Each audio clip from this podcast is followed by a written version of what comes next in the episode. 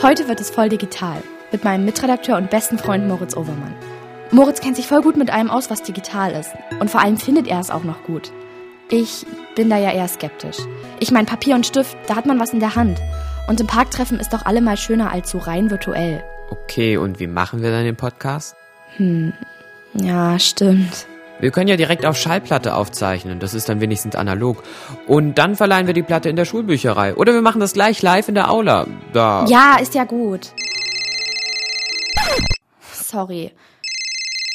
Ja? Oma. Nein. Nein, ich kann grad nicht. Ja. Ich ruf dich dann zurück, okay? Wobei da klingelt ja andauernd bei jemandem das Handy. Sehr witzig. Oh, nochmal, sorry. Ich mach das jetzt mal aus. Rikes Laberbuch. Der MDR Tweens Schloss Einstein Podcast. Hallo und herzlich willkommen bei Rikes Laberbuch. Ich bin's, Rike, und ich bringe euch ab jetzt regelmäßig die spannendsten Themen von Schloss Einstein direkt aufs Ohr. Heute quatsche ich über alles Digitale mit Moritz. Hallo und einen herzlichen Gruß an euch, liebe Zuhörer. Du bist aber förmlich heute. Naja, das gehört ja wohl ein wenig zur journalistischen Arbeit dazu. Findet ihr das auch? Höfliche Ansprache, auch wenn man sich gar nicht sieht? Heute möchte ich von Moritz hören, was er über die digitale Schule denkt, also digitales Lernen. Kann das die Schule ersetzen, indem man zusammen geht? Und lernt es sich online genauso gut wie aus Büchern? Meine Tante sagt ja immer, dass nichts über den Geruch von alten Büchern geht. Ich finde das immer ein wenig muffig. Aber Schule ist ja nur das halbe Leben. Wie ist es denn in eurer Freizeit? Nachrichten, Gruppenchats? Habt ihr auch immer das Handy in der Hand?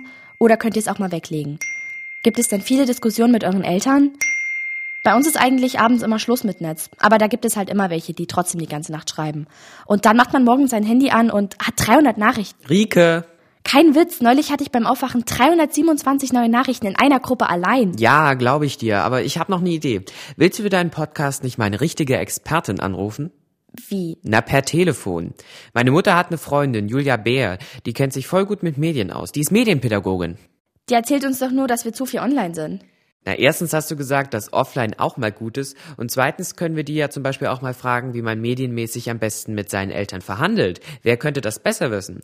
Wir schlagen sie mit ihren eigenen Experten. Außerdem sind echte Experten für so einen Podcast total professionell. Na gut. Aber zuerst du. Das Einstellen ist ja im letzten Jahr viel digitaler geworden. Wie findest du das eigentlich? Gut natürlich, notwendig. Wir leben ja auch 2020 und nicht 1960. Weniger Papier, weniger rumschleppen und viel mehr Informationen abrufbar. In meinem Tablet habe ich alles immer dabei und Vokabeln lernen mit einer App ist echt leichter als aus einem Buch. Aber weißt du noch, als die digitalen Whiteboards neu waren? Die Lehrer haben die Bedienungsanleitung gelesen und, Und wir auf den Tablets gespielt. Genau. Digitale Schule funktioniert eben nur, wenn auch die Lehrer und die Lehrerinnen damit umgehen können.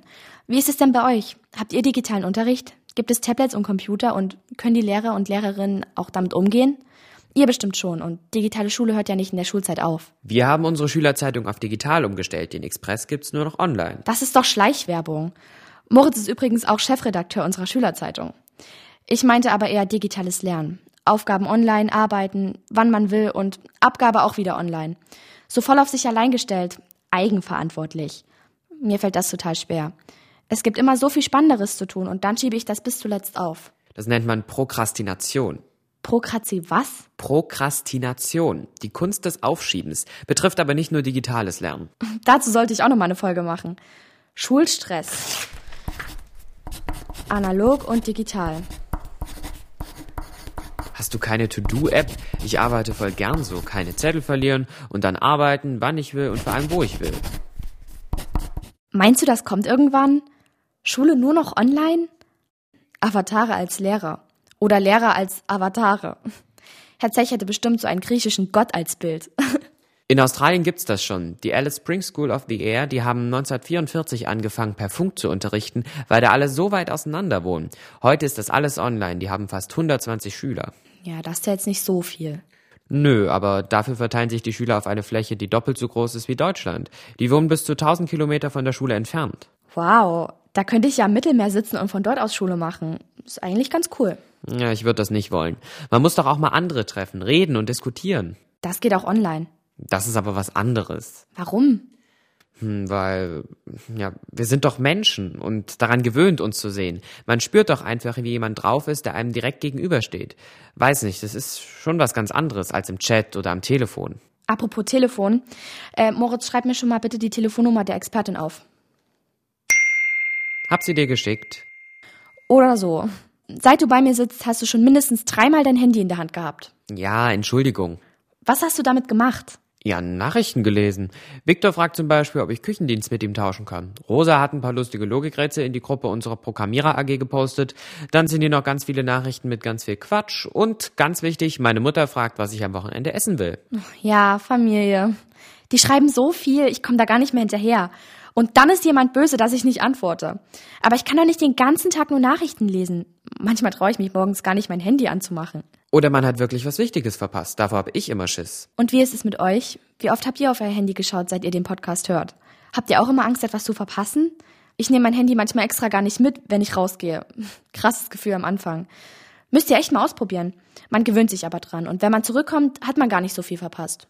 Ich lade meins nachts nie auf dem Tisch neben meinem Bett. Und vor allem so, dass ich nicht sehen kann, wenn Nachrichten eingehen. Und mit ein paar Freunden habe ich schon besprochen, dass wir Schreibpausen einlegen. Voll die Challenge. Es geht aber. Das ist doch voll gut. Mit Freunden Regeln besprechen. Quatscht eure Freunde doch auch einfach mal drauf an. Handys sind also voll gut zum Kommunizieren und Organisieren. Aber ein paar Regeln sind auch gut. Nur zu Hause gibt es da zu viele. Bei meinen Eltern muss ich mein Telefon nachts im Flur laden. Wir haben da so ein Handyhotel. Dabei hat mein Papa selber dauernd sein Handy in der Hand. Besprecht ihr zu Hause auch Regeln? Gar nicht so einfach, oder? Puh, ja. Weißt du was, Moritz? Wir rufen jetzt mal die Julia an. Okay, cool. Hallo, Julia Bär hier, JFS, Institut für Medienpädagogik. Hi, hier ist Rike, also Rike Reinhardt. Ich, ähm, ich gehe aufs Albert-Einstein-Gymnasium in Erfurt und mache hier einen Podcast. Mein Laberbuch. Und Moritz ist auch bei mir. Hallo, ihr beiden. Uns interessiert, wie man mit seinen Eltern am besten seinen Medienkonsum verhandeln kann. Vorneweg, gibt es eigentlich einen Richtwert, wie viel Bildschirmzeit gut ist? Also wir Medienpädagogen tun uns da immer ein bisschen schwer zu sagen, eine halbe Stunde am Tag ist super oder wenn man 14 ist, dann sind auch zwei Stunden in Ordnung, weil das einfach sehr individuell ist. Also es hängt extrem von der Person ab, die Medien nutzt, wie sie damit umgeht, was sie auch ähm, quasi, wie erfahren sie im Medienumgang ist und auch welche Art der Mediennutzung es ist. Also ob ich jetzt irgendwie drei Stunden am Computer sitze und irgendwelche Spiele spiele, ist vielleicht was anderes, als wenn ich zwischendurch auch mal kreativ mit Medien umgehe oder mal eine Videokonferenz mit Oma und Opa mache. Und wie mache ich dann meine Eltern klar, dass dann eine starre Bildschirmzeit wie jeden Tag eine halbe Stunde Quatsch ist? Macht ihnen wirklich deutlich, was eigentlich, was sie eigentlich mit Medien tut also dass ähm, ihr vielleicht auch mit Medien lernt, dass man wirklich ihnen mal zeigt, okay, was heißt denn Mediennutzung und überlegt vielleicht mal selber, wie viel nutzt ihr eigentlich Medien? Das Handy, das wird ja schnell mal rausgeholt und man, man schaut mal drauf.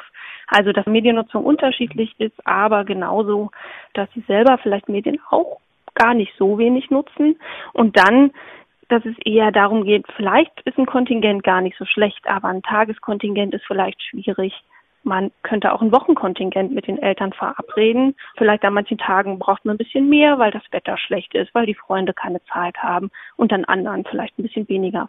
Gibt es da vielleicht eine gute Verhandlungsgrundlage? Hm, Verhandlungsgrundlage, ja. Also es gibt natürlich so Tools. Also eins, was wir immer gerne empfehlen, ist der Mediennutzungsvertrag. Den findet man online unter mediennutzungsvertrag.de da kann man sich ein bisschen orientieren, weil dort auch Regeln quasi so vorgegeben sind, die man als Bausteine einfügen kann und dann individualisieren kann. Aber insgesamt ist es immer super, wenn man nicht verhandelt, sondern vielleicht einfach gemeinsam ein Gespräch führt. Mediennutzungsvertrag finde ich aber auch nicht schlecht. Was steht denn da zum Beispiel drin? Also in dem Mediennutzungsvertrag, da sind so allgemeine Regeln drin. Da geht es dann um bedenkliche Inhalte. Also welche Inhalte sollte ich vielleicht mir nicht anschauen, sondern besser gucken auf altersgemäße Inhalte natürlich. Dann auch sowas wie die Festlegung von Zeitkontingenten. Wie gehe ich mit Kosten um? Und auch ähm, mit Apps auf meinem Handy, also darf ich die jetzt selber installieren oder ähm, besprechen wir da irgendwas, wenn es auch um kostenpflichtige Apps geht. Solche Sachen stehen da zum Beispiel drin. Mediennutzungsvertrag ist eine coole Sache. Danke Julia Bär für den Tipp. Ja, sehr gerne. Ich dachte immer, alle Erwachsenen finden, man sollte am besten gar nicht ins Netz und immer nur rausgehen. www.mediennutzungsvertrag.de. Das müssen wir uns gleich mal anschauen. Bin schon dabei. Und danach gehen wir raus und lassen unsere Handys hier. Ich warte aber noch auf die Antwort von Komm schon, es ist ja nicht für immer. für immer schreckliche Vorstellung. Ja, Okay, Challenge. Wer es länger ohne sein Handy aushält. na mal sehen. Zur nächsten Folge von meinem Podcast brauchst du es ja wieder. Also, bis dahin. Einer für alle? Alle für Einstein. Rikes Laberbuch. Der MDR Tweens Schloss Einstein Podcast.